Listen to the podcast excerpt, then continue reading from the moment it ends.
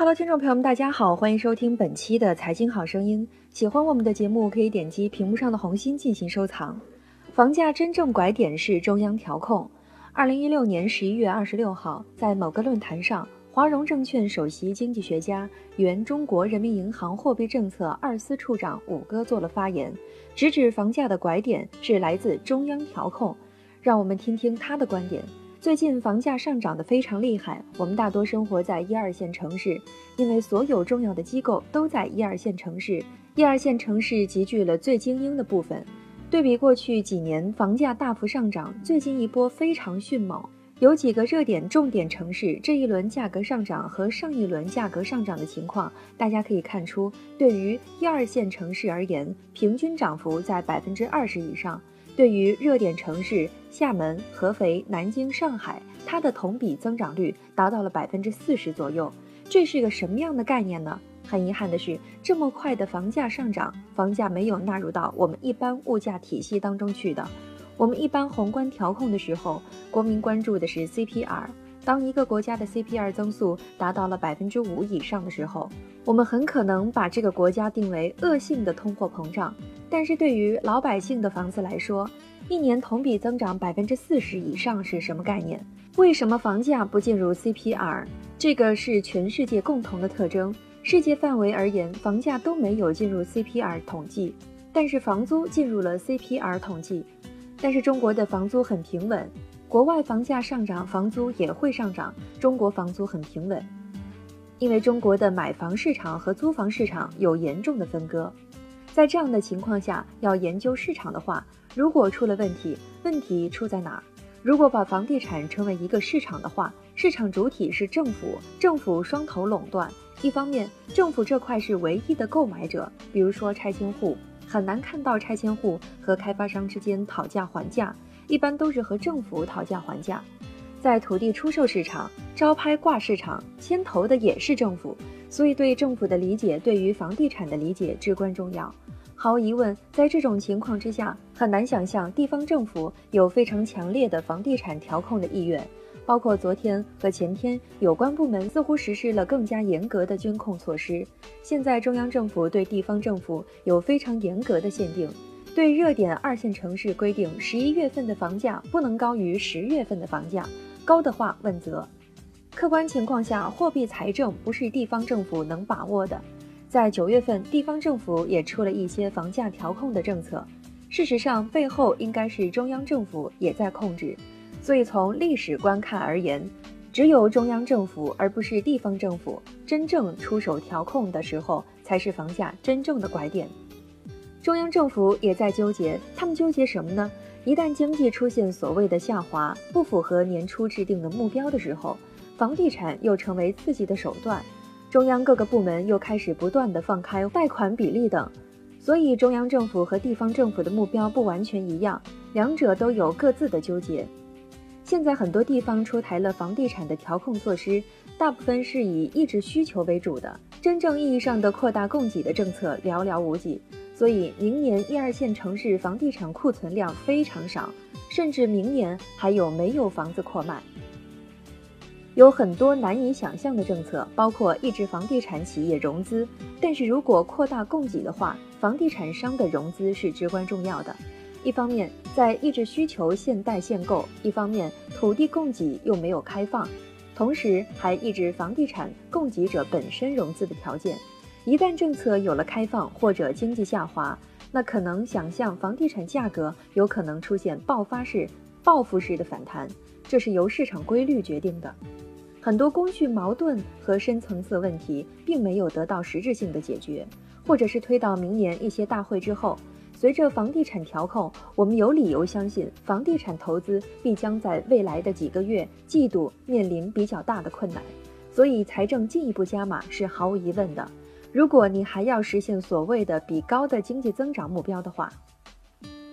我们看到过去我们的货币是跟实体经济，包括我们的 CPR 是有很好的吻合关系的，整个货币的增长和实体经济 CPR 的增长几乎是同步的。当时很多人通过货币判断未来几个月的 CPR 是很有道理的。曾几何时，我们发现这个规律不行了。M 一十二与股票指数同涨同跌，十二与房价同涨同跌。所以 M 一特别是国际货币反映的是整个经济的活跃程度，但这个活跃程度不仅仅是实体经济，还包括实体经济和虚拟经济在内的所有经济的活跃程度。毫无疑问，这个活跃程度是在各个资产价格战下不断的争斗。今年年初是股票大起大落，又看到一季度的螺纹钢市场的投机，后来又看到了债市繁荣。后来又看到了房地产的繁荣，又马上看到了现在似乎最近的大宗商品价格及其股票市场又是一波反应。唯一没有看到，虽然制造业各方面有趋稳的迹象，但是对它的迹象是表示高度怀疑。不得不谈一个非常重要的问题，这个问题是所有问题的关键，那就是经济增长。这几年在座的每位都感觉到了一种重力在自己身上体现。这个重力对于宏观经济而言是针对 GDP 的增速，它是在一种力量的支撑之下在不断的下坠。这对于宏观调控者而言感受非常深刻。了解这个地心重力的性质和原因至关重要。只有知道它的原因和性质之后，才有办法去适应它，或者多大程度抗拒它。经济增长的目的是什么呢？曾经三任总理都是这样说的：稳增长是为了保就业。既然稳增长是为了保就业的话，我们看看增长和就业是什么关系。我们发现，其实，在二零一二年之后，中国 GDP 在不断的下滑，但是我们的就业市场、劳动力市场还保持非常稳定，甚至还出现了劳动力市场紧张，想招人招不到人。虽然经济在不断下滑，我们没有看到明显的返乡潮，也没有看到大量的新闻和媒体所说的下岗和失业。客观上讲，经济下行过程中间，劳动力市场讲没有遇到严重问题。那么，当经济周期性的问题没办法用经济周期性来解释的时候，那是不是经济发生了结构新的变化，使得 GDP 周期出现了困境，没办法解释增长和就业之间的同步关联呢？如果说中国经济最近五到十年确确实实有所谓的结构性变化，大家可能会想到两个结构性变化。第一就是人口，在人口有结构性重大变化的时候，才放开了前期的基本国策，那就是二胎政策。放开二胎政策过程很难，因为它是坚持了将近四十年的基本国策。放开了，说明它一定是发生了巨大的人口变化，才使得中央决定放开二胎。另一个结构变化就是产业结构的变化。从研究者的角度而言，国家产业结构变化相当深刻和巨大。也就是说，不管你认同或者不认同，中国的经济结构发生了深刻的变化。从宏观上看得出来，整个第二产业，不管它为经济做了贡献，还是牺牲了就业也好，在迅速的递减；第三产业在重大增长，是不是产业结构发生了变化，才导致了这些问题呢？很有意思的发现，最近这几年，中央要解决的就业压力是非常之小。所以这也能够解释为什么每年政府报告当中的所谓解决新增就业目标都能提前实现，包括今年年初说实现多少就业目标，但是每年都提前实现，为什么呢？是人口结构的变化帮我们缓解了就业压力。在日本也一样，日本经济很低迷，但是很少有失业，大量的七十岁、八十岁的人被返聘过来，解决劳动力不足的问题。服务业新增就业人数甚至超过整个就业人数，其大量增加抵消了农业和制造业新增就业的减少。服务业有个特点，劳动生产力比较低，一个保姆一天只能看一个小孩儿。一个经济在从制造业往服务业转型的时候，整个社会的劳动生产力在下降的，从而导致经济增长也是下降的。这个在日本、在中国台湾都有很明显的例子。不管从人口的结构，还是从产业结构中，我们有理由相信，经济增速在不断下滑，但是没有导致比较严重的经济问题。所以这些情况在经济学界是潜在经济增长的下降。在经济下滑的过程当中，失业和劳动市场稳定的话，这种经济的下行，我们把它理解为潜在增速的下滑，是结构性的。所谓结构性的意味着什么？就是一旦下去之后，再也起不来了。你可以采取货币刺激，但是刺激就刺激那么一会儿，最终刺激稍微一停，或者当债务要停的时候，债务又往下滑，所以这种下滑，客观来讲，不是能够跟我们所谓的政治家也好，或者所谓的宏观调控者能够以自己的主观意识而改变的。趋势在我看来是非常明显，经济是有内在规律的。特别是年初的时候做 GDP 增长目标，你怎么能够知道今年一年内国内国际上会发生多少事情呢？这里有两个非常明显的现象，第一个是国内资产价格此起彼伏，尤其是房价。到目前为止，我国的 CPR 是百分之二，百分之二对于一个国家而言是一个很大的通货膨胀。如果我们构建一个更加广义的价格指数，把一定的资产价格表现在 CPR 里的话，中国会存在一定意义的通货膨胀。国内是资产价格的刚需，对外是贬值。如果国内资产价格在不断的攀升，对外汇率在贬值，大家怎么解释这个国家经济的变化呢？在我看来，唯一一个有变量解释国内国外发生的这个事情，那就是货币可能相对多了。当一个国家货币相对比较多的时候，很明显，它在国内会引起国内价格不断的高起，包括资产价格的高起。与此同时，如果国内货币相对过多，我们有理由相信货币应该是贬值的，对外是贬值的。但是更深层次的说，货币本身不管是财政还是什么，作为两个国务院的部门，它是为了实现它所谓的一定的政策目标，而这个最重要的目标是 GDP。各级政府，包括国务院的技术性的职能部门也好，他们很大程度上是受制于 GDP 这样一个经济目标的。我们知道，曾经有一段时间经济下滑比较严重，地方政府对经济增长不在意的时候，中央似乎又发出了另外一种声音，它不是不看重 GDP。那段时间以后，地方政府又进入了重新的轮回。对我们而言，进入了十一月份，马上进入到十二月份。这是个至关重要的。很多公司在制定明年的经济增长目标，在市场化越来越高的程度下，制定经济增长目标需要越来越谨慎，应该允许经济有更多的波动、浮动，甚至下滑的空间。在下滑的过程中，我没有看到我们的就业大量的出现问题。当然，话又说回来了，如果 GDP 增速急剧下滑的话，就业也会有非常大的压力。但是至少到目前为止。就是制定各种目标的时候要更加审慎，不能拔苗助长。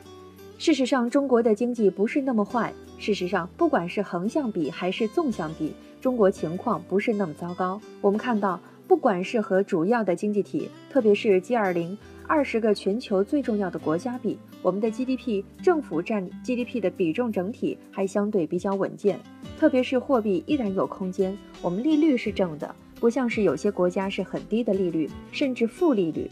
所以货币财政更有空间。另外，像资本流动，资金不允许大量的出走，这事实上对于稳定国内的汇率形势是有帮助的。纵向的和亚洲金融危机相比，虽然现在有企稳的态势，但是看银行的不良率，从数据上来看，现在的不良率似乎还处于历史低位，这是我们难以置信的。现在经济形势不是太坏，好消息是正因为不足够的坏，深层次改革的动力也会相对偏弱。